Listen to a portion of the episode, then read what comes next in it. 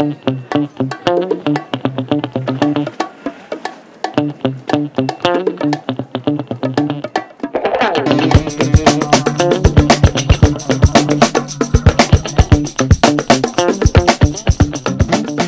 Doctor Strange en el multiverso de la locura es un buen título para definir una película que sincretiza el punto en el que el cine de superhéroes nos dice que estamos. Y digo nos dice porque, así como Kleenex, Tampax o Donut, son marcas que con tanta potencia hace que sus nombres se conviertan en palabras para el público general que definen a la categoría de producto al que pertenecen. Lo mismo pasa con este género. Marvel hace un tipo de cine que es Marvel. Y no lo veis, pero lo digo en mayúsculas. Un estilo que se ha popularizado y, y, ha sido comprado por el mainstream. Sin embargo, no es la definición de películas de cine de superhéroes. El nuevo Batman, series como The Boys, que ya ha anunciado su tercera temporada, o películas que incluso perteneciendo al universo de Marvel van por otros derroteros como Morbius, son ejemplos de ello. Hoy en Rayos y Retroganos hablamos del universo de los superhéroes. Comenzamos. Antes que nada, o aquí como anfitrión de este episodio, mmm, me veo combinado a pedir disculpas por el, la faltada del lunes pasado a nuestra audiencia. Mm, se han juntado como varios factores, entre uno de ellos, pues nada, a Ana le han extirpado un meñique, a mí, pues nada, se me ha ido internet, después eh, hemos tenido varias ITS en la garganta y por tanto no podíamos hablar y pues todo eso junto ha provocado que no pudiese salir el episodio y eso que teníamos buffer, teníamos espacio, pero bueno, una, la serie de catastróficas desdichas que nos han sucedido, pues han impedido que pudiésemos sacar adelante el episodio de la semana anterior y hemos dicho, pues bueno, pues la semana que viene tendréis más y ya está. Habréis tenido el de Tokyo Vibes, pero el regular no lo tenéis. Y mm, eh, vamos a hacer un poquito de, entre comillas, compensación en este episodio, haciendo un, un episodio a tres bandas con los tres miembros del staff de Rayos para hablar de la película del momento, que era del momento hace unos dos semanas y ahora ya no están del momento, pero que sigue dando coletazos y no es otra que la última película de Marvel, una de las tres grandes películas que saca Marvel a lo largo del año. Normalmente saca una gran película en Navidad, una gran película en verano y a veces por estas fechas suele sacar otra que no es la, es la tercera en discordia, es el bochornoso bronce, en palabras de los Simpson, de las películas. Y como decía, no estoy en esta misión solo, estoy con pues la persona que encarna al espíritu del anime en este podcast, Eni, a mi lado. Eni, ¿qué tal? ¿Cómo estás? Hola a todos, muy bien aquí. Y al otro lado del micrófono, como no puede ser de otra forma, mi partner in crime, la persona que ha caído en desgracia ante los dioses de la voz, Ana Laje, ¿qué tal? ¿Cómo te va? Hola, aquí estoy. Y no, no he tenido nada chungo ni nada raro. Bueno, sí, he tenido el COVID y aún me estoy recuperándome de ello porque no soy de esas personas precisamente que lo pasa sintomático, ¿vale? Así que la próxima vez que me vuelvan a decir que el COVID es un catarro, arranco cabezas, ¿vale? Después de esto, hola chicos, ¿qué tal? ¿Os echaba de menos? Es que la verdad se notó esa semanita ahí sin grabar porque realmente no fue una semana sin grabar porque eh, nosotros pues eh, los últimos programas los grabamos todos ahí de una buena tacada entonces ya vamos sin grabar un montón de tiempo y aunque hablásemos todos los días pues no es lo mismo y claro han pasado un montón de películas de por medio han pasado cosas de por medio porque por ejemplo así como en Tokyo Vibes nos vemos obligados eh, en y yo a grabar todos los domingos porque hay capítulos de One Piece todos los domingos uh -huh. aunque bueno ya hablaremos del domingo que viene pero Eso será en el episodio que ya habrá salido ayer, que grabaremos hoy. Eh, pero bueno, eh, sí que hay una novedad aquí para la audiencia de Rayos y es que hemos estrenado TikTok, en el que de momento estoy yo. Quien quiera pasarse también a hacerse vídeos es bien recibido y que es arroba eh, rayosmovies para poder, para poder echarle ahí un vistacito y que la verdad, pues hoy os agradecemos mucho la acogida porque está teniendo buenos números de visualizaciones. Y nada más, en esta ocasión eh, venimos al tema principal y es que desde mm, lo que viene siendo la última parte de la fase 3 de los Vengadores, lo que se consideraba esa fase 3 que terminaba con Vengadores Endgame, eh, sí que hemos tenido una pandemia mediante, el estreno de Disney Plus y muchas cosas, pero mm, bueno, como que nos hemos circunscrito mucho a lo que es la definición de los superhéroes por parte de Marvel y es lo que ha marcado un poquito la agenda realmente. Eh, no hemos tenido grandes cosas de DC nuevas, porque sí, por ejemplo, eh, continuaciones pues, de las típicas series Flash, etcétera, que por ejemplo tú ves, Annie, em, sí que hemos tenido cosas como, por ejemplo, la Liga de la Justicia de Zack Snyder en el 2021, pero ya es una película ya hecha que se ha mm, retraído de otra forma. Y después lo que teníamos es todo lo que nos ha propuesto Marvel, en plan un calendario de visionado de que cada seis semanas tenemos deberes y que tenemos que cumplir con algo, ya sea en series de Disney Plus o en cines, a veces en las dos cosas, pues para poder seguir al día con las cosas. Entonces, como bastante, bueno, seis semanas, perdón, seis semanas nos estaban alternando, que si una cosa de Star Wars, que si una cosa de Marvel, que si las franquicias que tenía Disney. Y mm, todo esto eh, concluye, bueno, concluía, entre comillas, en una película que era Spider-Man. Eh, en el multiverso. ¿Cómo se llamaba? No Way Home. No Way Home. En el multiverso. en el multiverso. No Way Home. En este pasado diciembre, que hemos hablado del tema ya en, otras ocasiones. Y ahora, en, esta película que es Doctor Strange, en el Multiverse of Madness. Entonces, em, yo aquí sí que traigo una cosa y es cómo veis vosotros, y em, vamos a empezar por orden primero David, después Ana, la situación del cine de, superhéroes en la actualidad. Eso, en lo que tenemos un aluvión de cosas por, de Disney. No sé cómo habéis visto las series, si os han parecido interesantes, si os parece que eh, esta fase 4 del universo Marvel, eh, pues, oye, pues cosas están volando, se está rentando, si la tendencia que sigue Marvel os gusta o si preferís otro tipo de, películas o series de superhéroes. Eh, Eni, empezamos por ti. Vale, pues a ver, yo eh, desde que acabó con Thanos, la verdad es que estoy como perdiendo el interés un poco en el universo Marvel. Ya es, yo creo, cosa mía. Pero sí que noto mucha diferencia de lo que es, por ejemplo, un superhéroe más clásico hasta cómo tienen a atender ahora todas las películas que se, desarrolla mucho más la profundidad del, personaje. Hmm. No es tanto directamente vamos a machacar al enemigo que toque, como pudo ser Iron Man 1, por ejemplo. Hay mucha diferencia. Y también eh, esa misma temática la traen las series, porque Falcon y el Soldado de Invierno mm, es mucha política incluso, o sea, no es que sea sin acción ni nada, pero se aleja mucho así de lo que se entiende como cine de superhéroes más clásico, ¿no? Tampoco es algo malo, ¿no?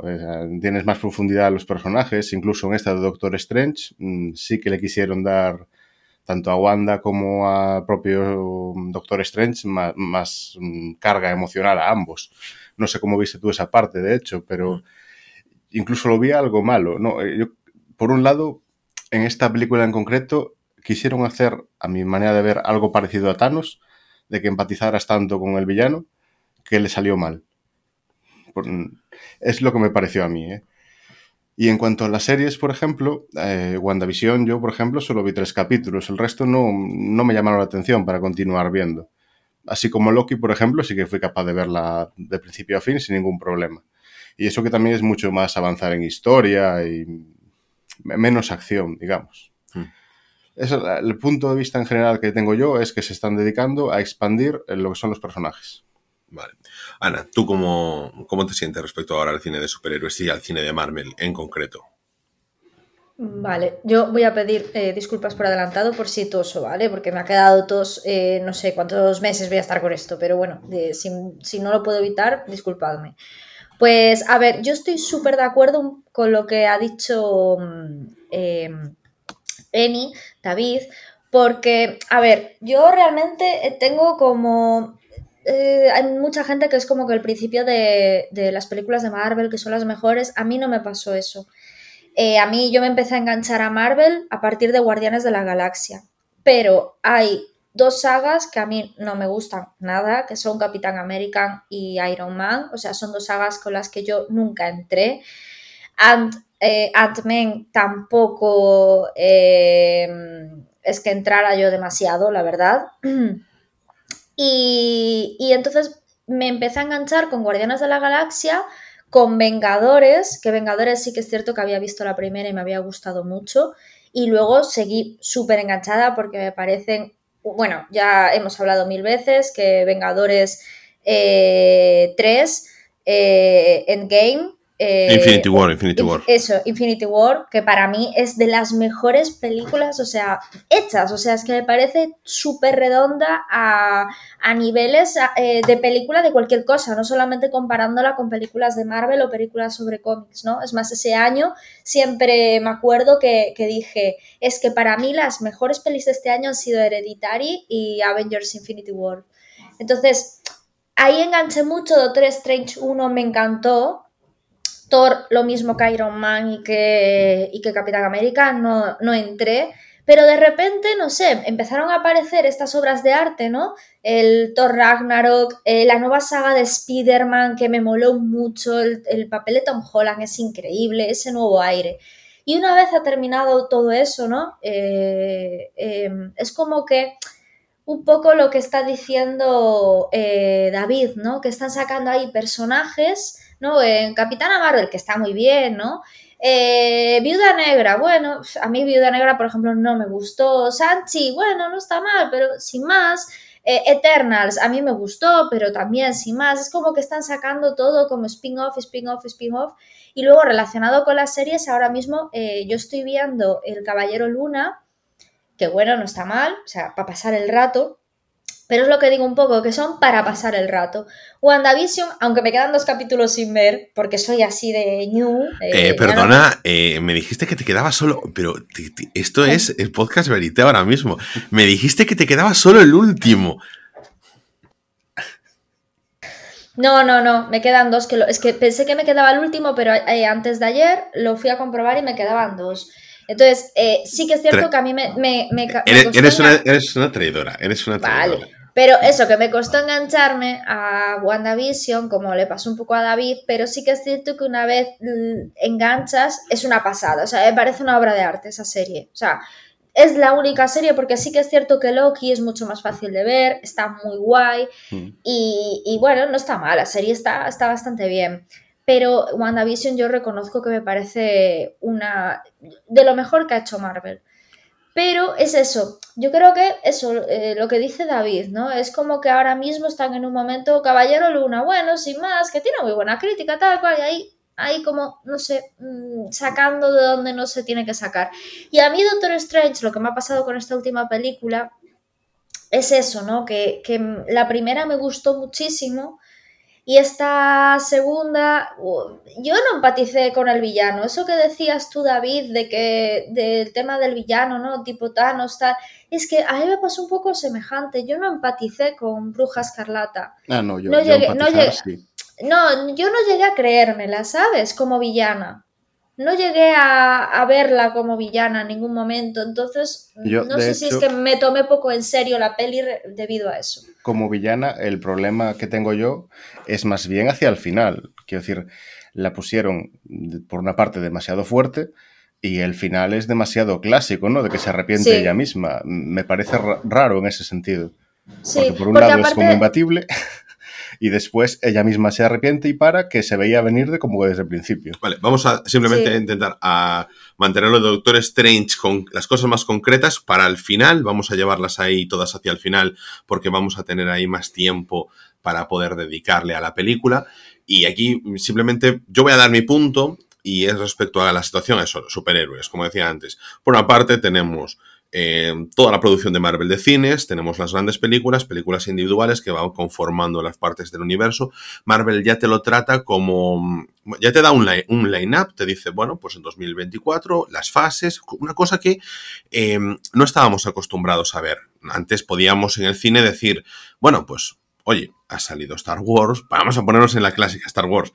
Pues habrá una segunda parte, o no, porque la, la 4 termina bien, pues hay una 5, pero sabiendo que hay una 5, pues habrá una tercera parte. Podíamos acostumbrarnos a que si una película era exitosa o que no tenía un final cerrado, hubiese una continuación. Pero esto ya es una cosa completamente diferente. Es, vamos a meter películas que funcionan en paralelo, que conforman lo que ellos llaman ese MCU, el universo de Marvel, y que todas están interconectadas. Mm, nosotros cuando empezábamos a ver películas de superhéroes, el Spider-Man de San Raimi, el Blade, aunque eran personajes de Marvel, no estaban conectados, no estaban en los mismos universos, sabías que podían tener continuaciones, pero punto se acabó. En este caso, yo creo que hace algo que es una vinculación enorme con, primero, asienta unas bases, que es toda esa gente que está, que, que, es una tradición más de los cómics, de tener esos crossovers entre personajes y ese público lo desea. Al final haces que alimentes mucho a la gente que está muy, muy metida, ese fan hardcore, está todo el día en Reddit las teorías, cuando sale un tráiler, un teaser, se deja entrever algo, alguien hace un comentario, Marvel juega con toda esa expectativa. Y claro, eso solo lo puedes alimentar de una forma, y es creando contenidos que aunque no digan mucho, sí que dejen entrever cosas. Marvel, yo por ejemplo ahora veo que hay cosas muy diferentes como vosotros decís. Por luego está WandaVision, que para mí es eso, de las series que ha hecho, a mí es la que me ha llamado la atención para ver. Os la recomiendo decir, o sea, yo, como ya ha pasado tiempo desde que la visteis, digo, ponerosla desde el principio a final y entiendo que además me pareció un movimiento muy arriesgado por parte de Marvel, siendo una, bueno, supongo que se lo podía permitir y por parte de Disney, porque mm, me parecería mucho más lógico que utilizase una serie eh, mucho más continuista con lo que era eh, Endgame, como podría ser Falcon and Winter Soldier. Es un procedimental, como dices tú, tiene sus tintes políticos. Yo no la he visto, pero pensando en la película del Capitán América y el Soldado de Invierno, ya que es una película. Claro. Claro, es que mm, es un thriller político con superhéroes. Ya, ya. Entonces, pues bueno, eh, se hablaba de que en ese momento Marvel quería utilizar eh, los elementos que tiene, como los superhéroes, eh, en, en, otro tipo de, de, series, como por ejemplo eh, She-Hulk, quieren que sea un procedimental de abogados, pero con el personaje de lo que se llama aquí en España Hulka. Entonces, pues bueno, pero que vaya orientado a eso. Teníamos, por ejemplo, Marvel Agents of Seals, que es una serie también más procedimental de casos. Uh -huh. eh, pues eso, como pueden ser a lo mejor las clásicas de DC, de Flash y Arrow y tal, un villano principal, unos arcos menores, e ir jugando con eso. Pero eh, Loki, por ejemplo, a mí me llamaba al principio porque, claro, el personaje me gusta, pero no me llamó lo suficiente al final para verla. La única que yo ahora mismo digo me apetece ver de Marvel es, bueno, hay dos. Una es What If. Y What If porque son de animación y porque va fuera de las historias principales. Y ahora aquí entra un poquito el tema que os voy a decir rápido y os doy paso a vosotros, que es mi agotamiento con el tema de la necesidad de atención constante del espectador en Marvel. Y la segunda es la de... Eh, Ojo Halcón. Esa es que me parece la más inofensiva de todos y la que digo yo creo que es la que menos atención voy a tener que requerir de cara a ese gran multiuniverso y que va a ser una serie que se centre en la serie propia. Porque mi sensación con Doctor Strange y con todo el universo ahora mismo es tengo que generar expectativas de cara al siguiente producto y a veces, como me sucedió en esta película, le doy más importancia a generar estas expectativas que al contenido propio. Y creo que y insisto, esto lo trataremos en Doctor Strange. Eh, la película en sí tiene unas bases muy sólidas, la película es buena, tiene buena dirección, tiene muchas cosas que creo que se ven demasiado empañadas por esa necesidad de abrir muchas ramificaciones. Y que en el caso, por ejemplo, de Spider-Man No Way Home, que conecta con todos los, todo lo que había pasado anteriormente, como lo que hace es cerrar y no abrir, pues funciona mucho mejor, porque es, vale, te gratifico por todo lo que tú ya tenías, por todo lo que tú ya hayas visto, te doy todos los easter eggs y todas estas cosas, trato una nostalgia, pero no me baso en la nostalgia para hacer una película y cierro. Ya está, la gente que busca eso está contenta y la gente que quiere una película normal, pues está contenta, sin grandes pretensiones como fue Infinity War, eh, cumplida, o Endgame, que yo creo que también cumplida, aunque nos guste más eh, Ana y a mí, por ejemplo, Infinity War. Pero bueno, eso también, claro, como decíamos, depende qué público. Nosotros igual ya no somos ese público en el que esta fase 4 de Marvel eh, llegue. Eh, nosotros igual ya estamos agotados de estos personajes. A Ana, por ejemplo, siempre lo decía, Iron Man no acaba de entrar, no solo por el tipo de películas, sino por el tipo de personaje. A ti, en cambio, sí. Sois dos públicos diferentes, pero que estáis ahora mismo en un sentimiento común. Es como que hay demasiadas cosas, no sé por dónde encajarlo, no me interesa ya tanto.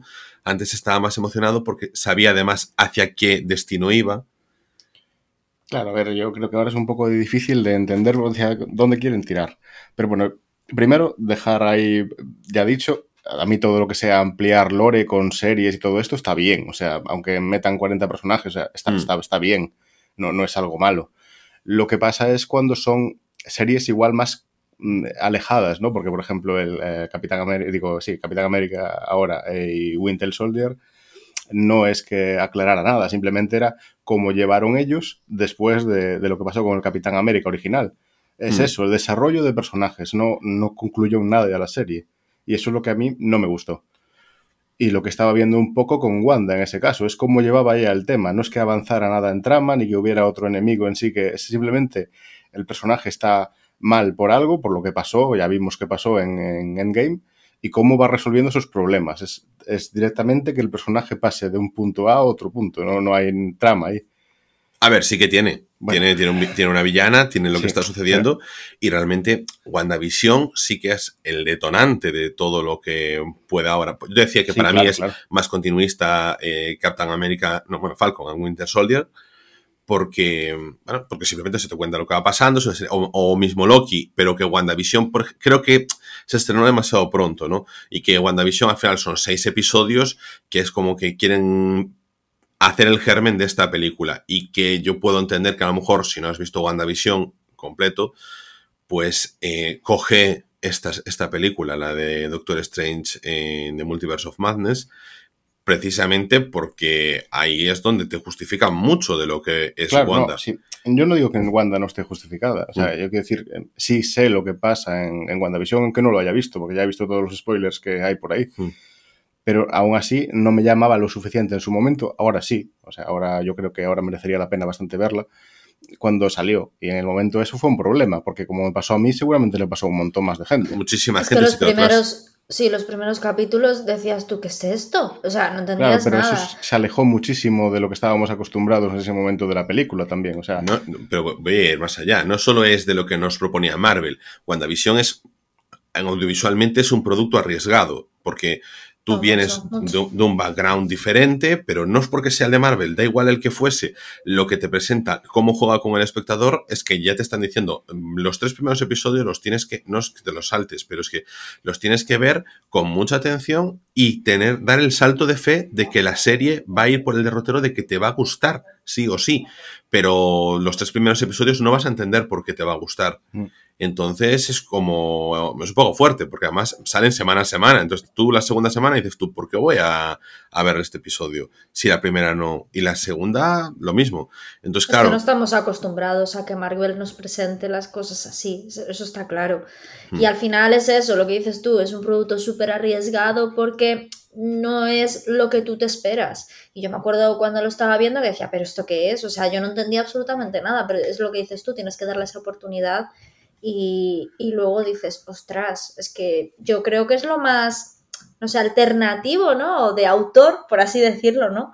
que ha hecho Marvel, quizás. No sé si me. Es lo, más, lo más diferente, desde luego. Eh, lo que pasa es que, por ejemplo, yo enganché con WandaVision cuando estaban, iban a emitir el último episodio, quedaban unos días, y entonces dije, pa, pues me pongo al día, y como son seis episodios, pues los veo y ya está. ¿Qué pasa? Que te tienes que fiar. Y eso es lo que, una cosa que confía mucho Marvel. El usuario hardcore de Marvel, el que ha leído cómics, el que está muy metido en el lore y todo eso, eh, da mucho la chapa y, está muy presente y tiene muchísima voz, aunque no sea mm, tan mayoritario como el público casual, obviamente, pero te da mucho la chapa con esto es muy importante, esto es muy bueno, te doy muy buena crítica, em, hago que llegar la información a los críticos de cine para que sepan que esto tiene que ver con esto, que todo tiene justificación, explicación, no sé qué, y tú tendrás que decir en algún momento, pues, pues es que tendrán razón, yo no lo veo de momento, pues serán ellos más listos que yo y tendré que darle la oportunidad o viene arropado por esta persona que yo considero de referencia y tengo que darle esa oportunidad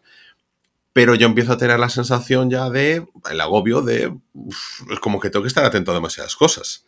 No, a veces quieres ir a ver eso, eh, la película de superhéroes, una de estas, de las clásicas, de un Iron Man 2, un Iron Man 1, un Vengadores, te la puedes poner una tarde sin más, tonta, en casa, un, la era de Ultron, no importa, eh, no tengo que irme un Thor Ragnarok, no necesitas eh, como ya el haber visto tantas y tantas cosas, en plan más o menos te puedes ubicar.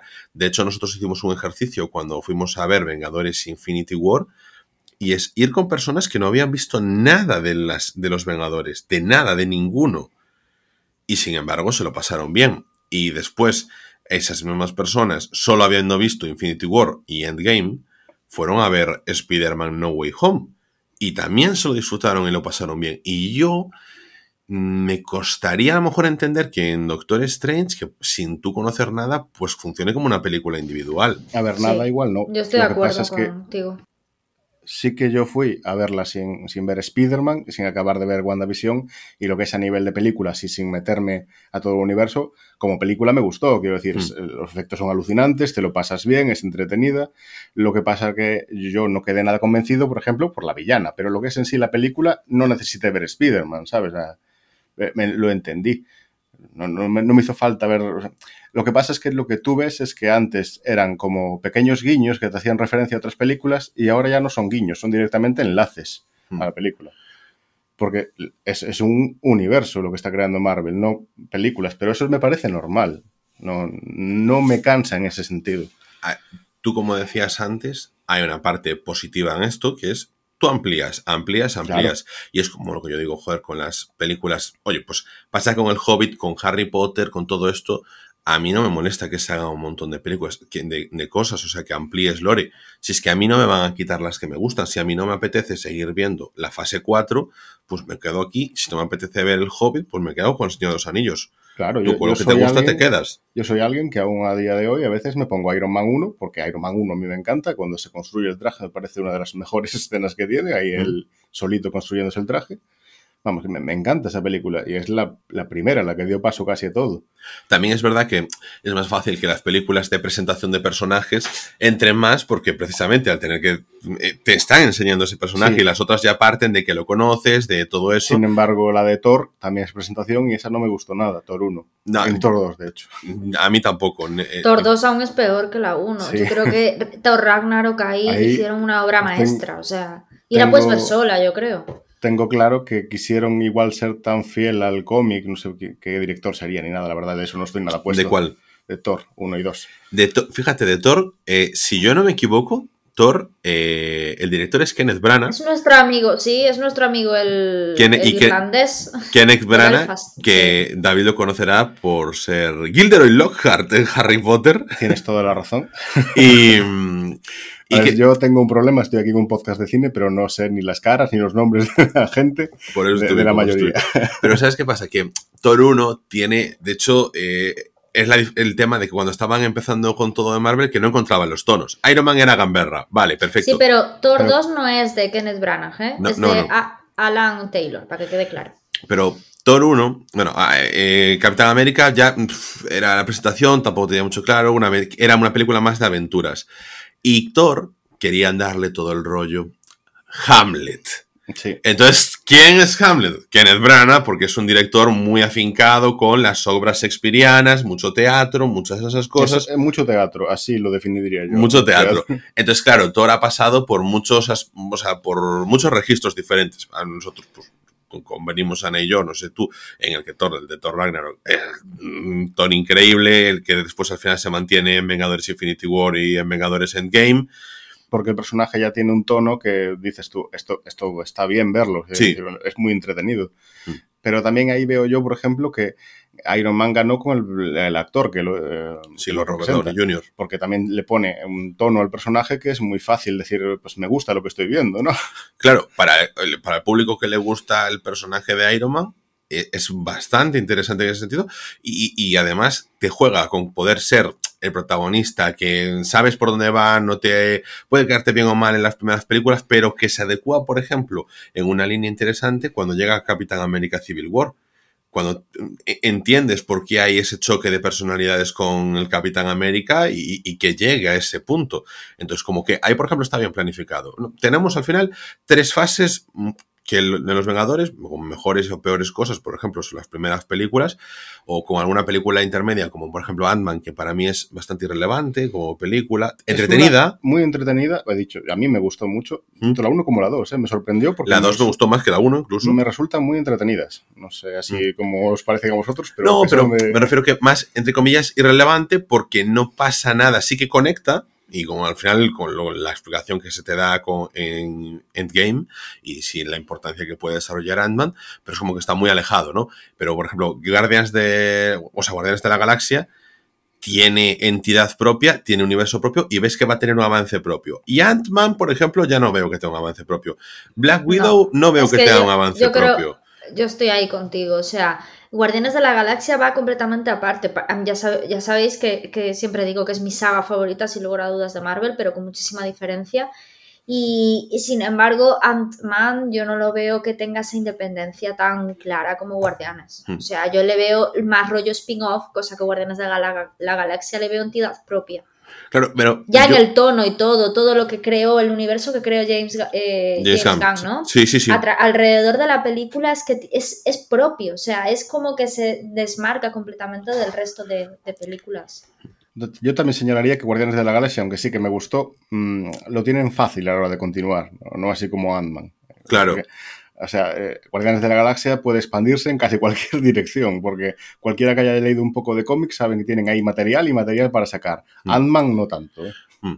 Antes de entrar a la película y hablando, como mencionabas a James Gunn, eh, Jolín, yo pongo un poquito en balance que ahora mismo como nosotros mismos, o sea, como pasa realmente en, la, en el cine, hemos hecho nosotros mismos eh, el reflejo de, esto, y es monopolizar todo por Marvel, porque como decía en la editorial, tenemos, en editorial tenemos un montón de películas, bueno, un montón, tenemos más cosas dentro del abanico de los superhéroes, el nuevo The Batman eh, con Robert Pattinson, que es una película que, bueno, para, creo que comercialmente se intentó vender, como decirle, una película de Batman que se parece más a Seven que al Caballero Oscuro, porque es ese Batman eh, detective, ese Batman más realista. A mí personalmente me gusta mucho que se utilice ese tono, porque eh, cuando hay artilugios y cuando hay alta tecnología y cosas así, pues sí que me desconecta un poco. Una cosa similar me ocurrió con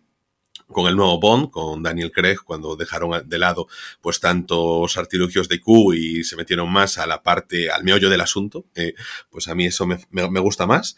Y mm, luego tenemos, por ejemplo, James Gunn, que nos ha traído Suicide Squad el verano pasado, un estilo eh, muy divertido en Pacemaker y que ya está encontrando DC por ahí está encontrando algo por donde tirar, otro tipo de género de superhéroes, y aunque estén conectados, o igual se están refiriendo, es más similar a lo mejor a una fase 1 del universo de Marvel, o dicen, bueno, sí conectados, pero todos con una independencia clara. Vamos cada uno con un destino propio, porque de hecho es como que partieron a la inversa, de tener un grupo, en este caso, eh, por DC, con la Liga de la Justicia salió en cero porque necesitaban tener una competencia para los Avengers.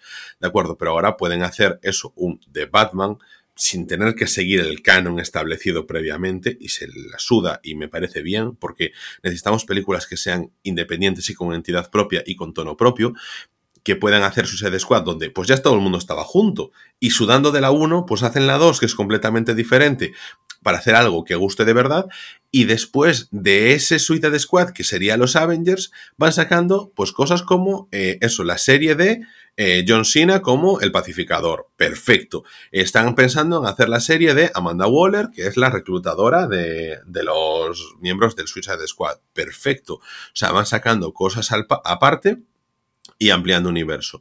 Lo tenemos por ahí. Luego tenemos, eh, por ejemplo, esas series como The Boys o como la que siempre mencionamos aquí nosotros, miniserie de eh, Watchmen, porque superhéroes hay a punta pala fuera de lo que es Marvel y siempre es como que tenemos que darnos lo mismo, pero que dentro del propio Marvel tenemos el Marvel de Sony. Con Morbius, que el otro día, joder, fuimos a ver al cine, el otro día, hace un mes y, pico. Y antes ya de eso, o sea, Sony con Spider-Man, las primeras de Spider-Man, eh, estuvo un genial. Exacto, o sea, pero, pero ya digo, ya en esta fase, tenemos ese Morbius, hemos tenido los Venom de Tom Hardy, películas que funcionan, que si bien se están conectando, porque se conectan. Que la 1 es mejor que la 2, por mucho que digan. ¿De cuál? de Venom, sí. Vosotros dos estáis en eso y yo estoy en que la 2 es mejor que la 1. Ah. Eh, bueno. Es que a mí no me gustó nada Masacre como lo hicieron, no, me gustó. A mí tampoco, a mí no me ah, gustó. Y sin ah. embargo la 1, que hablaban fatal de ella, aunque sí que es cierto que tiene errores, a mí me encantó. A ver, la 1, mm, a mí me gustó Venom 1. A ver, sabes que cualquier cosa me pones a Tom Hardy, es fácil, que la película para mí ya está aprobada. Pero al margen de eso, eh, por ejemplo, a mí en la 1 me falla mucho el villano. A mí, por ejemplo, eh, Masacre no me falla tanto como el villano de la 1, esa especie de Elon Musk. Y, a mí me alegra que pongan de villano a una representación de Elon Musk. Pero bueno, no es suficiente incluso como para que a mí la 1 me guste tanto como la 2, porque la 2, esa complicidad que tiene ya Tom Hardy con, bueno, Eddie Brock, con el simbionte, a mí eso ya me tiene ganadísimo. Sí, no, sí, la película está muy bien. Lo que pasa es que a nivel de villano, digamos, masacre, yo no tengo mucha referencia en el Spider-Man de los 90 que veíamos nosotros de pequeño. Y mm. Masacre ahí era perfecto. Claro. Como estaba ahí representado era genial. Y aquí, pues me decepcionó. Eso es un purista. Pero bueno, pues luego. no tanto, porque yo soy del tío que mira algo que dicen los que salen los cómics y dice, ah, pues qué bien. Y si no es lo mismo, pues, ah, pues qué bien también, ¿sabes? No. Purista. Pero claro, ya no son los cómics, es tu serie de Spider-Man. Eh, no, es que Masacre era Masacre, igual que Venom es Venom, pero sin embargo acepto el cambio que tuvo Venom en esta serie, quiero mm. decir, me parece bien, pero Masacre aquí lo pone directamente demasiado meh, no, no tiene... Eh, luego tenemos eso, Morbius, y son películas que, como decíais vosotros antes, pues tienen entidad propia, hacen lo que tienen que hacer, funcionan como película y te hacen guiños a otras. Sí, Morbius está genial. O sea, yo salí contento del cine. Pero eh, además te lo hace conectado con universos, que aquí está el tema de cómo los fans se hacen sus pajas mentales de si conectan el universo de los X-Men. Porque como antes tenía los derechos 20th Century Fox, ahora con Marvel, que los tiene Disney con el tema de derechos, como si nosotros tuviésemos que preocuparnos de las finanzas de las empresas y sus acuerdos, estamos ahí analizando esas cosas, y que pueda aparecer Charles Xavier en la película de mm, que hemos visto ahora mismo, que pudiese aparecer en su momento eh, Lobezno, entre comillas, en la película de Deadpool, mm. o que pueda aparecer en este caso, eh, al final de Spider-Man, mm, aparece un personaje, no lo vamos a decir porque tú no la viste, em, del universo de Sony, pero al final de la película Morbius aparece un personaje del universo del nuevo Spider-Man. Exacto. Entonces, bueno, vale, bien, guiños, cosas que están bien para poder ampliar de cara un poquito más al futuro, pero no se basa la película en eso, que es lo, interesante. Y entonces aquí ya creo que ya entrando en la película directamente, eh, creo que es que por eso mismo, eh, cuando estábamos hablando, ¿por qué escogemos esta película? No sé vosotros, pero yo creo que eh, mm, no sé, que creo que es la que más representa este sentimiento. Mm, mucha eh, Sam Raimi, gran director, una película que, joder, lo vimos en el Spider-Man 1, en el Spider-Man 2, el de Tobey Maguire, pero Sam Raimi, ojito, muy buena película, que yo creo que se le ha sido impuesto tener que meter demasiadas, demasiadas referencias eh, no sé, a, otras películas. Y yo creo que por eso esta película lo representa esta crítica que tenemos así en términos generales. es que es un director que yo creo que no ha tenido la libertad que ha tenido por... no, no, dale, dale, dale, dale, Ah, que no ha tenido, por ejemplo, James Gunn, ¿sabes? O sea, yo he visto que tiene un estilo muy particular, muy propio. Sam Raimi se le ve pues con todo el rollo, sobre todo del tema de los zombies y todo esa parte muy no sé, muy eh, histriónica, no sé si es la palabra, ¿no? Así que te deja un poco desencajado.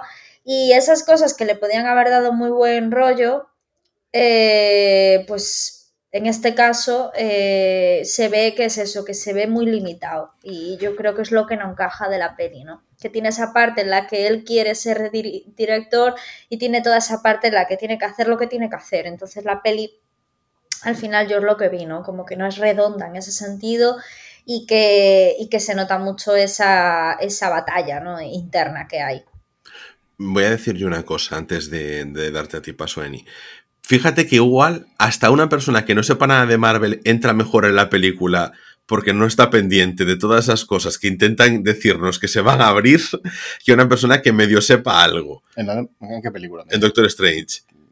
Bueno, porque nosotros decimos, vale, nos están ahora abriendo camino a esto, a lo otro, tal. Cuando se abre el tercer ojo del Doctor Strange, eh, en el Doctor Strange, dices tú, bueno, vale, pues ahora lo, van a ubicar, la Capitana Marvel, porque además ya sabemos que se ha anunciado la serie esta de invasión, donde van a estar los Skrulls, y que solo Doctor Strange los va a poder ver con ese tercer ojo. Eh, no sé, es como que ya te dan cosas que es como, ya no solo con lo que se ha emitido, sino con lo que sabes que se va a emitir, o con lo que se especula que se va a emitir. Entonces ya es como, eh, tu cabeza tiene que funcionar demasiado para una película que no es para tanto. A ver, yo en esta película, si lo consideramos como lo que me parece a mí, que es la entrada de verdad al multiverso, ¿vale? Ahora pueden hacer lo que les dé la gana y más, pero ya más que antes, quiero decir. Porque eh, a mí personalmente me gustó, por ejemplo, el, el detalle este del, del, ojo de Strange, porque ese, en los cómics, que estuve ahí recordándolo, ese es el de verdad el ojo de Agamotto, hmm. no lo que lleva colgando. Claro, que era como la justificación de llevar la gema del tiempo, pero una vez que ya no la tiene, pues... Que no sé si aquí lo querrán poner como que se corrompió con el libro o no, o de verdad. Claro, porque no el. Doctor Strange antes no, lo, lo, usaba como poder normal. Sí. No, no, no representaba que era la representación de que el Dark Hall lo había corrompido. Bueno, perdón, entramos en la película y nos resumimos un poquito Sí, de aquí va el tema. Eh, nada, vemos que mm, aparece un personaje que es América Chávez, que eh, viaja a través de los multiversos y se topa con el Doctor Strange. Vemos en una de las escenas incluso que hay un Doctor Strange de uno de los universos que se muere. Nos encontramos con el Doctor Strange que nosotros conocemos y dicen, bueno, pues aquí hay lío. ¿A quién le vamos a preguntar? Pues a los Vengadores, que son los que están aquí moviendo todo el cotarro. ¿A qué Vengador le vamos a preguntar? Pues a la que sabe de brujería, a Wanda, pues la ha pillado en un momento delicado de su vida y entonces, pues, macho, como que has juntado el hambre con las ganas de comer, se lía parda, pardísima. Entonces, pues bueno, choca todo y, y bueno, y ahí está, Multiverso de la Locura, que es al final la película. San Raimi, insisto, muy buena dirección, porque tenemos ahí muchos de sus efectos. Es un, un director muy versado en cine de terror y en las criaturas, las borda y las escenas eh, No tentaculares. No estoy de acuerdo. Le- escenas tentaculares maravillosas. No estoy de acuerdo. No sé por qué todos los aliens tienen un único ojo gigante y tentáculos. Yo estoy en contra de eso. Eh, pero eso es porque tú tienes un grimita de que le claven algo en el ojo. Es que, vamos a ver, es un punto débil importante, amigo. Bueno. No puedes tener un ojo gigante en medio de la cara. Lo vemos todos los días en todos los malos y no hay ningún problema con ello. Sí, el problema lo tengo, es que es un Eh, punto débil. No hay ningún bueno al que se le ocurra meterle un dedo en el ojo. Es un fallo de diseño. No, pero eh, al margen de eso, o sea, consigue buena atmósfera, buena, le nota la parte de la dirección, eh, no sé, en ese sentido muy guay.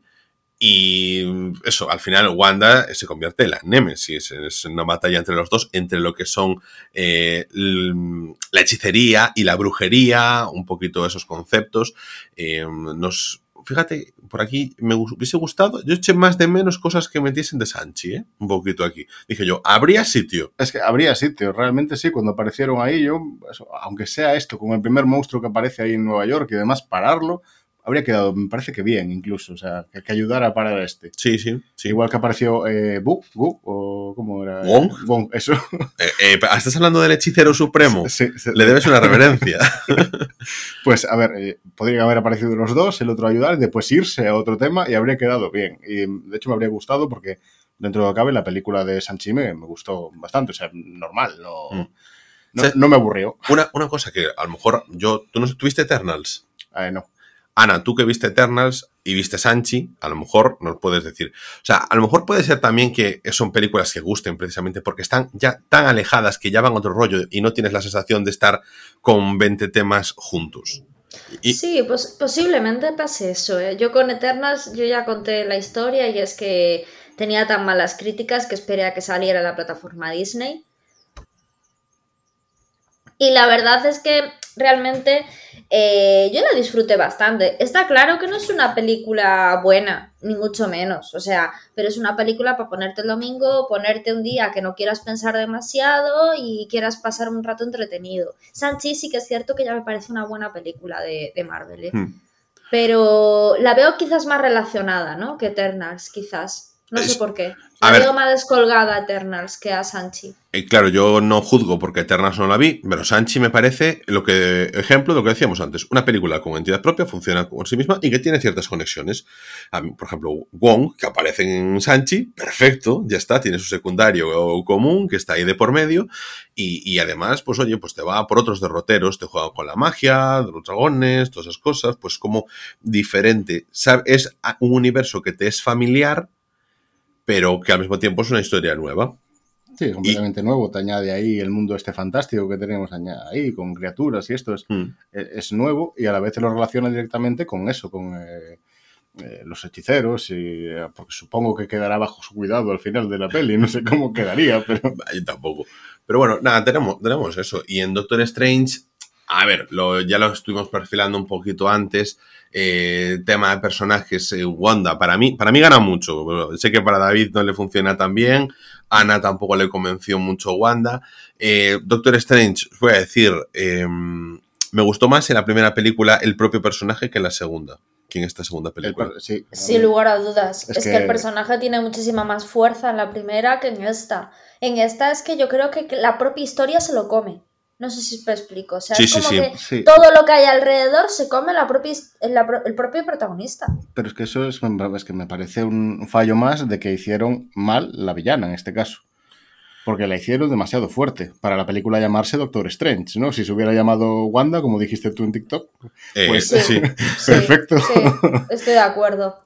Es que tienes, tienes razón en eso, ya me había olvidado. eh, la- es que lo decía también en, el editorial al principio, si es que al final multiverso de la locura, el problema es que el nombre en el mal sentido de la palabra se ha apoderado de la película. Y en mi opinión sucede eso, porque creo que tiene imágenes muy fuertes, que, en plan, joder, que de potencia visual, eh, creo que tiene a eso. Yo, Wanda, yo siempre en el carro de Wanda, a mí un personaje que me gustó mucho, que es un personaje que, por cierto, aprovecho para decir, eh, adolece muchísimo en el doblaje, las cosas como son. Entonces, aprovecha, si vais a ver WandaVision, dadse la versión original, porque además Paul Bettany siempre habla genial en versión original. Paul Bettany, Destino de Caballero, que lo vimos Sí. el otro día. Eh, Eso lo dices tú porque te viste dos veces la película, ¿no? Correcto, sí, porque como me dormí en el cine, luego la vi eh, en mi casa. Dormiste y roncaste en el cine. Pero es que es, Ahí, ahí, ahí, los detalles. pero es que eso aporta, ¿sabes? A- La aporta. La gente mirándote, yo dándote golpes en la cara, tú roncando más fuerte. Era mi respuesta. Claro, es que el problema de eso, David, es que nosotros lo pasamos fatal, porque la gente te mira a ti como diciendo, oye, tío, ya que lo acompañas, despiértalo, que nos está molestando. Pero que lo Pero estaba en lugar de mirar al que duerme, te miran a ti, tío. que O lo sea, estaba golpeando en la cara. Y decís que ese es el problema, porque para mí no me lo parece. No, el problema es que después de haber pagado la entrada, tuviste que volver a casa y verte la película en la calidad que encontraras. Eh, sí, exactamente. Y sabéis qué, con subtítulos, que esa es la clave para no dormirme. Me Vamos, cuesta. que eh, yo, si me tengo que quedar con una escena para referi- referirme a ti, es cuando intenta la capa despertar a Strange a hostias. Porque es lo que hice yo. Tal cual, tal cual. Pero eh, esto además no tiene nada que ver con la película. Es decir, yo el, el cine, el asientito calentito y tal, y después de eso, a última hora, yo pliego velas. Ponme la película a las 6 de la mañana que no hay fallo, con subtítulos. Eso sí, pero bueno. Nada, o sea, que necesitas una capa de esas. no es ni siquiera un tema de, ah, que soy un purista de la versión original, ¿no? Porque David lo sabe, Ana lo sabe. Nos ponemos las películas en castellano y Ángel pide los subtítulos. Sí, no, si ayer te dormiste con el Metal Gear, ¿verdad? Te Ah, con cualquier cosa. Es verdad, con un videojuego. Eh, vale, bueno, pues sí, pues nada, tengo sueño. Es que mi actividad intelectual propicia eso, que Sí, acabe sí. de- de- cansándome antes que vosotros. Bueno, me- mencionando a Wanda en concreto, a ver, lo que decía yo al principio, yo puedo empatizar desde el punto de vista igual de un padre que lo que quiere es eso, eh, al final volver a ver a, los- a sus hijos, aunque en este mundo no fueran reales y todo esto, lo que quiere es eso. Y hasta cierto punto puedo empatizar. Pero eso se acaba ahí, entre eso y que después la hicieron, a mi manera de ver, tremendamente fuerte para combatir solo contra Strange al final, Mm, porque que se arrepienta en el último momento de la película o el guionazo que se veía también desde el principio de todo, cuando ya vimos a, a Amé- América, ¿no? Sí, Eh, al principio con el Strange del otro universo. Vamos, eh, eso se veía venir de casi desde el principio y eso a mí me parece mal. O sea, no, no Aparte es que estaba al bien principio, construida. Al principio de la peli coge y le dice eh, Doctor Strange a Wanda, pero ¿qué vas a hacer? ¿Qué vas a hacer con la, con la madre de esos niños en ese universo? Y se queda ella en plan bloqueada y dice, bueno, tiro para adelante. Y es cuando se veía perfectamente que ese va- iba a ser el dilema precisamente de ella y fue lo que al final se desencadenó, ¿no? Entonces, Claro, pero es que eso es no sé. demasiado evidente para una villana Sí, tan poderosa exacto. y que Sí. es que la has puesto a un nivel que el propio protagonista no puede derrotar. Pero ni no derrotar. Es que vamos a ver, ha cogido el mismo poder del libro este, el el Dark, eh, ha invadido su cadáver de otro universo y a malas penas la puede contener. Vale, o sea, que es demasiado poderosa para ser la película de Doctor Strange, quiero decir. Aquí el caso es que para mí, eh, Doctor Strange en esta película es un penas, es plan. eh, eh, esta parte del ego del Doctor Strange pues, siempre está latente y presente, pero bueno, está más apenado por sus cosas Sí, pero eh, en el personaje de Iron Man también está presente, también que es así como es, y sin embargo no se ve tan tapaliza directamente, que no, puede no, no, sobreponerse. Me refiero que a nivel de lo que es carisma, ¿no? En esta, por eso decía que a nivel de personajes destaca más el Doctor Strange de la primera que la segunda, porque este está ya en plan, soy un penas, tío, en plan, en ningún universo voy a ser feliz como yo quiero serlo y todas esas cosas. Y porque soy un poquito, pues tienes el, ego del niño. Entonces, luego, eh, Wanda eh, eh, es verdad, vamos entrando en terrenos de final de WandaVision. Eh, realmente, Wanda sí soluciona, entre comillas, sus problemas y acepta su realidad, pero es el poder del Darkhold, que es lo que realmente es el villano, eh, entre comillas, la perversión de cada una de las personalidades, que es como se traduce también cuando viajan a la otra tierra, eh, como el propio Doctor Strange, con las mejores intenciones del mundo, pues puede acabar siendo corrompido por el poder de Darkhold. Ese es el auténtico villano, aunque a nosotros se nos eh, presenta a través de WandaVision, o sea, de Wanda. pues, no sé, un paralelismo puedo recordar, por ejemplo, a Fénix Oscuro, ¿no? Que al final es como un personaje que se adentra eh, dentro de otro personaje que ya conocíamos y eso es lo que hace que se convierta en el villano. Y ahí está esa polarización entre los dos. Mm, no me, yo no me quejo de los personajes. Creo que ah, mejoran, claro, en WandaVision, pues Wanda la conoces mucho más. Aquí es ya como su catarsis, pero yo mm, creo que Wanda destaca muchísimo, como decía antes David y que decía yo. Eh, te cito a ti para citarme a mí. Eh, la película es más de Wanda que de Doctor Strange. Así como Doctor Strange aparece en Spider-Man No Way Home, pues eh, tampoco te spoileo mucho, ya lo sabrás, em, pues no es la película de Doctor Strange y simplemente pues podría haber pasado aquí lo mismo, ser una película de Wanda, pero lo que pasa es que yo creo que Benedict Cumberbatch tiene más nombre que eh, Elizabeth Olsen y que Doctor Strange tiene más nombre que Wanda Maximoff. A ver, que tiene sentido también que el Doctor Strange sea el que abra la puerta al multiverso, ¿no? A, nivel de referencias de cómic y esto. Quiero decir, que, tiene sentido. Hmm. Lo que pasa es que, mi punto de vista, es que era demasiado fuerte. Ya, sí, sí, sí. Y bueno, yo es que en, esta película, o sea, en esto ya no voy a decir, os voy a decir mucho más, porque yo más o menos creo que los temas los hemos ido tratando todos. Eh, no sé, Ana, tú si quieres algo aportar más sobre el tema de la película, porque quería pasar a hacerse un par de, de preguntas mm, al margen de lo que es la película de Marvel. Venga, por mí adelante. ¿Y tú? Yo, eh, qué decir, eh, unos datos que me gustaron, por ejemplo, cuando estaban atravesando los multiversos, esto que, bueno, los efectos chulísimos, por cierto, o sea, geniales. Hmm. Hay un par de ellos. No estaban yendo al Digimundo. No, ojalá, pero no. Eh, por ejemplo, me pareció ver eso igual fue cosa mía, eh, directamente cosas de Loki. Y lo que sí estoy seguro que he visto es parte del tribunal viviente también que aparece en los cómics y tal. Y supongo, eh, juntando eso con las escenas finales de los postcréditos y eso directamente, que es por donde va a tirar las siguientes entregas de Doctor Strange. Puede ser, yo sé que en esta película hacía falta verse todo para entender todas las referencias y, entender todo. Sé que eh, era importante verse Loki por todo lo que me ha dicho gente que no solo se ha visto Loki, sino que se ha leído los cómics y todo eso. Me dice, es muy importante porque tienes tres o cuatro puntos en la película que cobran sentido gracias a esto. Y yo, ah, ¿qué va? ni, tanto, ¿eh? Ni tanto, tal cual. Bueno, no lo sé, no lo sé, porque es que a lo mejor eh, yo, de la persona que me lo dijo, hombre. Yo, yo, creo que al revés, quisieron hacer una referencia en esta película simplemente a Loki, pero eso, eh, que igual me lo imaginé yo. Yo creo que es más eh, referencias a los árboles que abre, a las, a las ramificaciones que se abre, que a no a la película en sí. Eso sí, porque, por ejemplo, la escena final que ya comentamos y eso, a ver, aparece una que no, no recuerdo si se dijo el nombre o no la, personaje que aparece en la escena final, a ver, en la escena final de Doctor Strange aparece Charlize Theron como nueva personaje, que es eh, pareja de Doctor Strange en uno de los universos. Sí, pero abre eh, directamente a la dimensión oscura ¿Mm? y si no recuerdo mal, esta tía en los cómics era pariente de Dormammu, que era el que derrotó en la película 1. Hija, hijastra, sí, exacto, sí. O sea, vamos, yo entiendo que eso va a estar bastante claro que la siguiente película sí que va a estar más ya enfocada en Doctor Strange de verdad. Hmm.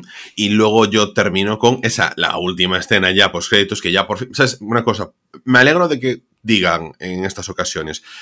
Estoy harto un poquito también de estar siempre con las escenas post créditos. Es como, que si me vas a guardar los avances de las siguientes películas o los easter eggs o todas esas cosas para ahí, perfecto.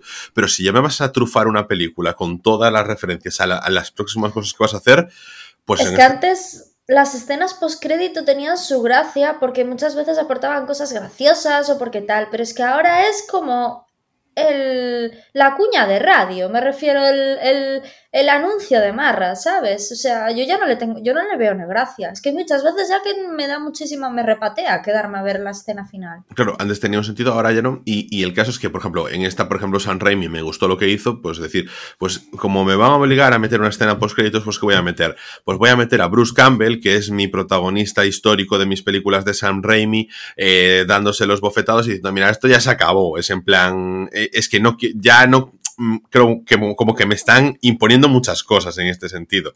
San Raimi yo creo que hizo lo que quiso, eh, entre comillas, con las películas de Spider-Man original y ahora en esta vuelta al universo pues creo que como que le ha metido muchas cosas. Es como cuando tú tienes un programa de televisión o tienes un programa de entrevistas o lo que sea y te hacen pararlo para hablar de las bondades de Ariel como detergente y tú, pues bueno, porque esto me está pagando el sueldo, porque si no, macho, no lo estaba haciendo así. Eh, tendría, otra estructura. Yo me, sentía un poco así, que es como, no es por ser aquí el gran defensor de San Rey, mi hombre, pero es como que si yo veo otras cosas tuyas y sé que trabajas con un estilo, este es como que está muy trufado de eh, la parte de marketing de Marvel. Y entonces, bueno, pues me quedo un poquito a mí con, esa cosa y decir simplemente que eso, que a mí eh, em, la peli mm, me, la volvería a ver la volvería a ver porque... Otra vez, la Otra vez, la tercera vez. Porque sí que es verdad que a nivel visual me parece bastante potente y como hemos rajado mucho, pues sí que le quiero sacar esa parte. Sí, no, a ver, lo que es efectos y eso, yo creo que merece la pena verla. O sea, que, sí. bien, está, genial, pero si tengo que destacar cosas malas, es que tiene para destacar. Y si además hago el ejercicio de guardarme el hateo hacia la empresa, hacia Marvel, por esa estrategia de marketing, pues yo creo que la peli aún la disfruto más. Sí, también que no, sé si vosotros lo sabéis o no, pero yo creo que es la primera película donde se dice claramente que estamos en la Tierra 616. Eso no estoy seguro si se dijo antes o no. Ni idea, tío. es que yo me puse a pensar y no sé si lo dijeron antes o no, en qué universo estamos realmente, en lo que es el universo que conocemos, ¿no?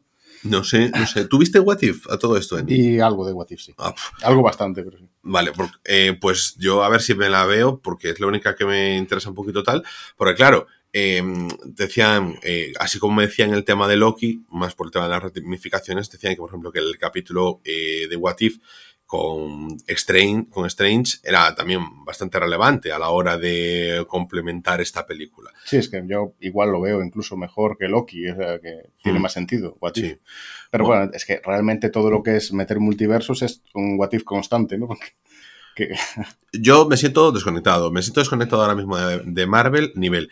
Me interesa esto, bueno, ahora os hago estas preguntas, o sea, eh, de las pelis que se van a estrenar, ¿qué películas os, interesan ver? Yo ya avanzo. A mí la que me interesa ver ahora mismo es Thor Love and Thunder. El resto mm, no me interesa eh, de Marvel prácticamente ninguna. Yo he visto así el anuncio de Thor, pero tampoco es que me interese demasiado, sinceramente. Eh, esperaría, igual, no sé, si, en Sí, y, aunque no sea de Marvel, ¿qué películas así de superhéroes dices tú? Va, ahora mismo de superhéroes, peli o serie, me apetece ver que digo que de las que se van a estrenar.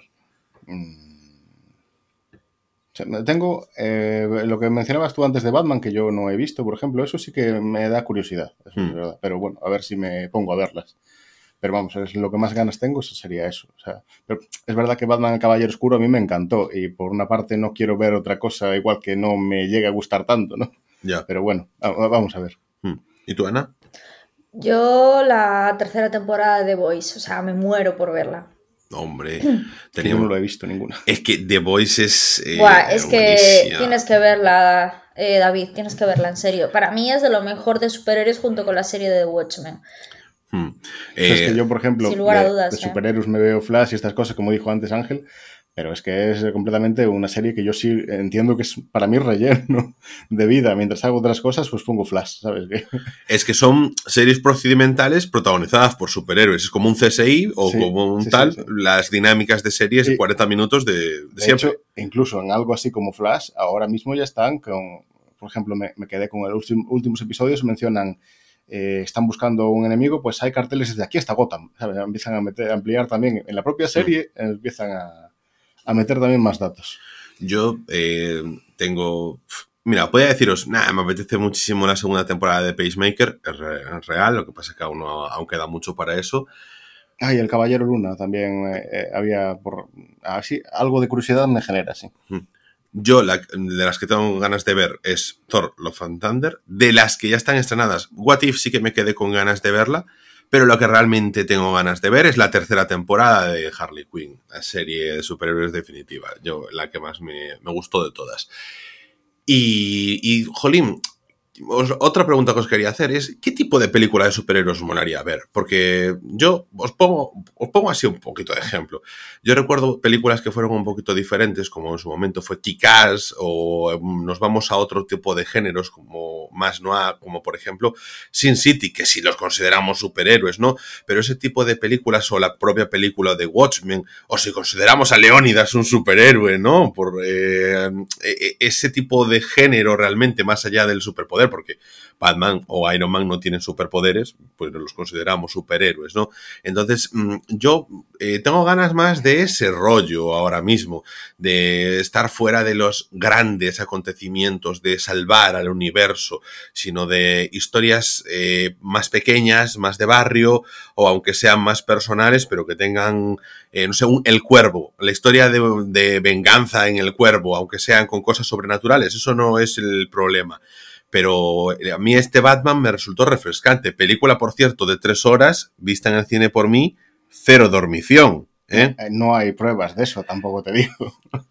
Bueno, Es que solo, solo no nunca se duerme cuando solo está él, Claro. porque yo creo que no es consciente. Porque los demás o sea, de la sala despierta no a los 15 ofenderlo. minutos De y eso me nada. traspuse, me traspuse 20 segundos. de eso nada. Eso puedo dar fe de que pasó ayer. De que- bueno, pero es que eso estoy acompañado. Tengo, es que hay alguien que me ha mandado vídeos. Por eso, por eso. Claro, claro, De pero hecho, a- Ana, ¿editas tú este capítulo? Es, sí. es pues que... eh, si te paso los ronquidos de Ángel, puedes meterlo de escena postcrédito. No, no, no, si es que a mí no, no tengo problema con eso. Yo ya me he dormido, de- me duermo en el cine desde hace años y sigo pagando mis entradas. No, no Pero- tienes problema, pero sigues insistiendo en que no te duermes cuando sabemos ambos que es mentira. Pero ¿cómo que es mentira? Pero vamos a ver, cuando no, cuando no me duermo, no me duermo. Entonces por eso, por eso me molesta, porque cuando me duermo de verdad, lo reconozco. Entonces, pues vosotros después de ahí, es que te estás durmiendo. No puedo estar cabeceando. Ayer, por ejemplo, cuando estábamos viendo Rec 4, estaba yo, "Ah", pero sí que me la acabé. Te faltó poco para dar con la cabeza en la mesa. eh, concretamente. Pero, por ejemplo, así como eh, yo reconozco que cuando vi Drive My Car, el- en los últimos 15 minutos estaba que me estaba pudiendo el sueño porque era la una de la mañana, venía de trabajar y, joder, eh, a mí por la noche, yo soy una persona que eh, soy muy diurno como Ana y, y a la noche es plegar velas. Y aquí todo, todos los que estamos en este episodio nos hemos dormido en el cine, ¿eh? Así que Yo muchos... solamente, no, no, no, voy a decir la única vez que me ¿Qué? dormí en el cine, que fue por, eh, venía de, un vi- de viaje de, de donde vivía en aquel momento a Galicia, y ese mismo día me dice Ansi, eh, ay Ana, tengo que ver Star Wars, la última que salió, ¿vale? Y yo ya la había visto, la había visto en el cine con mi pareja y tal, y dije yo, va, venga, pues te acompaño. Es la única vez que pagué dos veces por una entrada, por una misma película, la única vez. Y llegué al cine después de todo el viaje en coche, y claro, como ya había visto la peli, a los 15 minutos me dormí, me desperté y seguí viendo la película, pero yo creo que me dormí unos 40 minutos de película. Bueno, eso, vale, eso- pero una pero tiene justificación y aparte ya había visto la peli. Yo iba allí de acompañante. No, no, no, en es que plan, además- Quedar para ir al cine y dormirme, no. a- eso es culpa de Ángel. Yo te apoyo, Ana. Y después, es, es que además, como. Es que no me importa que todos me ataquéis, Y lo mío también fue culpa tuya. porque lo llevé a ver West Side Story y ahí estaba durmiendo. Pero no es, ahí no es como. Estoy con David. Es no, que, es que por David y supuesto que está- por bien. supuesto que estáis los Es dos que contra mí. Me llevó a mí, que, que- que lo máximo que me interesa del cine son superhéroes y cosas así, que de terror ya no entro, pero porque normalmente me- soy un cagón. A mí me y- pasa igual. y me, me pone- viva. Y me pone a ver West Side Story, que es un puñetero musical. Pero es que David no estaba dormido en plan, "Ma, me he hecho así un poquito a calle atrás. No, no, no. Es la espalda sobre la base del asiento, ya en modo cama. Se y- puso cómodo. Yo también me hubiera puesto cómoda. He de Pero- añadir que eh, yo no recuerdo por qué, pero algo eh, me había pasado que no había dormido bien también. decir. Bueno, pero yo he de decir que aquí la señora se pone muy digna, pero el propio año pasado, ¿eh? esto lo quiero olvidar, Y antes de que añadas tú nada, diré que puede que yo estuviera dormido en el cine, pero no fui el que más molesté en esa película y lo recuerdo. ¿eh? Que había público alrededor que molestaba más que yo. Bueno, ya obviamente, pero eso es como cuando yo digo, eh, no me molesta tanto que es que haya los típicos adolescentes hablando como que haya un señor en la segunda fila leyendo el periódico o que haya un... Pero, pero también roncas, David. No, bueno, no sé, pero Sí, pero tampoco molesta, ¿sabes? Eh, pero el caso es que aquí la señora se puso muy digna, pero el propio año pasado fuimos a ver la comunidad del anillo y también se quedó traspuesta. Ay, fue 10 segundos, por favor, eso no se cuenta. Ah, ah, claro, empieza, aquí empiezas a tirar de la no, manta. no me dormí, no me dormí. No, no, no, No, no, no, manta ni leches. por Tienes supuesto. dos- Bien, tienes tendremos- esas dos opciones. Y luego, y luego, evidentemente, en casa no hay, no, no hay Ah, en aguante. casa, sí, en casa, en casa. En casa no hay aguante. A partir, a partir de las 10 de la noche yo me pongo algo. Y bueno, hoy, por ejemplo, que no dormí nada con la Pero, tos. pero 10 de la noche, si nosotros nos pusimos el rec a las 4 de la tarde en mi casa y estuviste sobándola, pero bien. Sabes perfectamente que esa semana yo tenía un problema, eh, que al final me mediste el eura y acabé haciendo lo que acabé haciendo para ver qué me pasaba. No sé si te acuerdas de por dónde voy. No sé ni ¿vale? de qué me estás hablando, pero Ya. el caso es que aquí se está que, que se quiere crear la leyenda del personaje de Ángel durmiéndose y todas esas cosas, pero ni que yo fuese aquí el único que se queda sopa en las películas. déjalo, Ana. Quieres sacar trapos sucios nuestros, pues que no hay, no hay. Pero nada, nada, nada. Yo simplemente digo que yo termino. De hecho, eh, me pasa que es que muchas veces es el tema de el calor del cine. Por ejemplo, cuando fuimos a ver Venom, que te dije yo, bueno, la verdad es que tenía, eh, porque entré con sueño ese día, dije yo, esta película la voy a dormir y me jode porque me apetece mucho verla. Y no muchas veces, no tiene- o sea, es que nunca tiene que ver con la calidad de la película, en plan que me duerma porque no me interesa. Pero justo ese día, por ejemplo, tenían aire acondicionado en el cine. Fuimos en verano y te dije yo, joder, este fresquito, la verdad es que me mantiene y es verdad, yo es que me pones en el asiento que es cómodo, me pones calentito, normalmente voy a, vas al cine con alguien, eso te lo digo también, vas al cine con alguien, pues te da el calorcito de la persona que está al lado. Sobre como- todo si somos tú y yo. sobre todo si somos tú y yo. Entonces, claro, ya poco a poco vas cogiendo, vas cogiendo, y, y yo que puedo dormir de pie en cualquier lado, pues como tenga un poquito de calorcito y un poquito de, de comodidad, chao, en plan, me, me duermo, me quedo fritísimo. Pero en cualquier situación, a partir de las 4 de la tarde. Bueno, nada, si, si a los oyentes les interesa, hacemos un ranking de películas en las que Ángel se durmió, cómo y cuándo. Pero es que yo, por ejemplo, termino de ver una película como, por ejemplo, fui a ver con tu hermana eh, la, la película X, eh, me quedé dormido en los, nada, últimos 15 minutos tasados, tasados, tasados. Tu percepción del tiempo. No, es no, mi percepción del tiempo es, te dormiste aquí, ¿qué es lo último que recuerdas? Esta escena, vale, pues entonces después me llegué a casa, la película que yo ya la tenía, cogí y me la vi ese tiempo. Y ese día, bueno, me terminé de ver la película, ya veo... Este lo- fomento de la piratería, de verdad, por tu parte, aquí pero, si yo, sin voz. pero si yo pago la película, lo- Hombre, a- aquí One Piece, One Piece. Ah, claro, Piratas Forever, pero es que al margen de eso, joder, si yo la película la he pagado en el cine, me cago en la leche, también la podré ver después en mi casa, ¿no? Bueno, eso creo que no funciona así. ¿eh? Bueno, eh, Jolín, eh, apóyame, hostia. Yo, mira, me ha dado un ataque de tos, me he tenido que silenciar y te has librado. Ahora ya no sé ni lo que te había dicho. Pues alguna maldad, como podéis ver, aquí a Ángel eh, se le ataca por todas partes. No tengo problema, no tengo problema. A ver, me yo ya aún recuerdo cuando, hace poco, cuando fuiste con eso, con Lucía al cine, me ha dicho, yo no vuelvo a ir con Ángel al cine porque le he pagado la entrada y se ha dormido. aún encima, aún encima te invitan, desgraciado. Es Gorrón. Pero, pero vamos a ver, vamos a sacar aquí las intimidades financieras de cada uno. Me paga la entrada porque me debía una entrada. Eh, vamos a ver. No, pero es que yo lo que recuerdo no será quién debe la entrada a quién, porque yo te debo 50 seguramente. Pero eh, sé la indignación que tenía Lucía. Sí, sí, sí, sí. Lucía se indigna mucho, pero Lucía después volvió, volvió al cine conmigo. Volvió al cine, vimos X, vimos Venecia Frenia. Por cierto, próximo episodio, próximo, en los próximos episodios vamos a hacer eh, un especial de Alex de la Iglesia, que lo estamos calentando eh, en el horno. en el horno. Eh, nada, que tengo yo ganas, porque, porque tengo ganas de darle buena cerita. Entonces, ya chapamos, ¿eh? Porque nos vamos por los cerros de Úbeda y Sí, Ana si no te damos más caña a ti. va a puede editar. ser. No, no, no, puede. Si eso además, como Ana no lo va a editar, pues que yo después no censuro. Aquí la que censura es Ana. Eso no lo va a censurar. No me importa. Yo no, tengo problema. yo hoy, No estoy para mucha coña, voy a, No censures voy nada. a tirar para adelante. Así me gusta. Y nada, eh, ya ni recomendaciones ni nada, porque yo creo que, creo que es un episodio en el que hemos hablado de muchas cosas, de cosas que nos apetecerían ver, como eso, próximas películas, próximos estrenos que ya hay, o cosas que de- ya son existentes, como por ejemplo yo decía, What If, que está en Disney Plus, a mí me apetece verla. Eh, las próximas, pues como por ejemplo Thor, Love and Thunder, que será de las El próximas. Caballero Luna os la recomiendo que no está nada mal. Sí, le echaré un ojo, la verdad. Mm. Sí que antes no mencioné que igual, o sea, siguiendo el ritmo que están cogiendo a veces de Venom, Morbius y estas cosas, sí que me interesaría ver más cosas así. Antihéroes o villanos A mí directamente. Morbius me gustó. A mí también, A por mí eso. Sí, sí, sí. De hecho, un- te lo comenté cuando acabamos de ver la peli, una de las pocas cosas que no me gustaron, pero que quedan bien, es el efecto que tiene este de, de la desa- velocidad. de deshacerse, estas que, no sé. Sí, o sea, a ver, es una película que es que esto ver, es un poquito el estándar de, entre comillas, sin más, que es una frase que eh, a veces puedo llegar a odiar porque no dice nada, pero que a veces sí que dice, porque cuando estamos hablando de cine de superhéroes parece que todo tiene que llegar a ser un Infinity War y yo necesito una película de superhéroes que simplemente me cuenten una historia de superhéroes, porque tú coges un cómic y el cómic te entretiene y ya muchas veces. Y a veces, después de una concatenación de muchas cosas, llegas a un main event que es muy grande.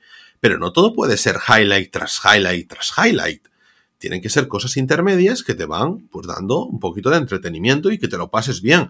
Y, y el universo de Sony, yo, de, jolín, creo que, ah, yo no, creo que nosotros tres somos unos pocos de, los, de las personas que defienden aún ese universo porque creemos en eso, en que tiene películas que funcionan por sí solas y que son entretenidas y que exploran otras cosas Sí. también. Y lo que digo yo, pues, me gustaría también ver eso otro que no sea directamente el típico personaje principal de héroe que ya conocemos, sino eso, antihéroe o villano directamente.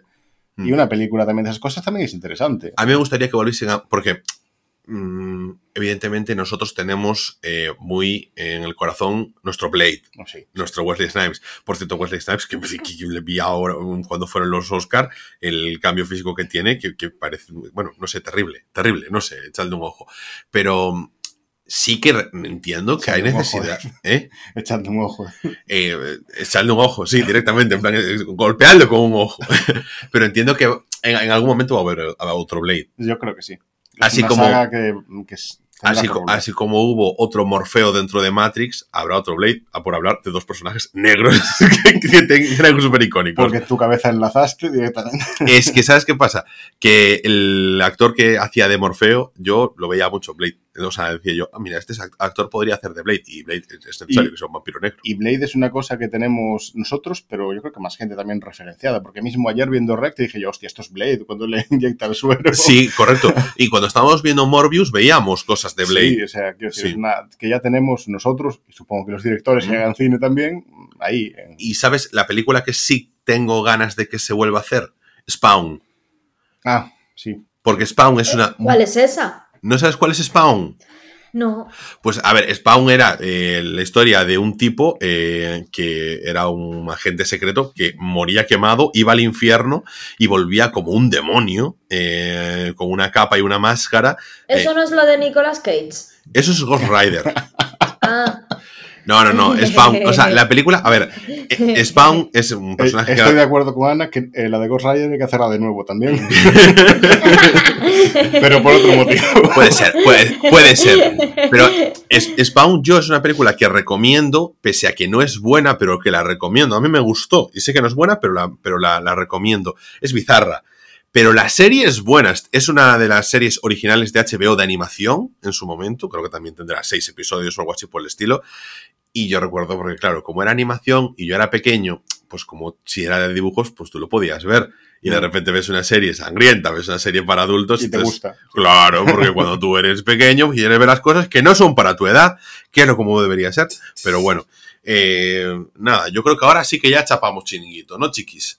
Sí, me parece bien, no tengo nada más que decir. No sé tú, Ana. sí, sí, sí, sí. Muy bien, pues nada, pues entonces ya con esto terminamos por hoy. No olvidéis seguirnos y apoyarnos dejando un me gusta, cinco estrellas o un bitcoin o cual- en cualquier aplicación de podcast.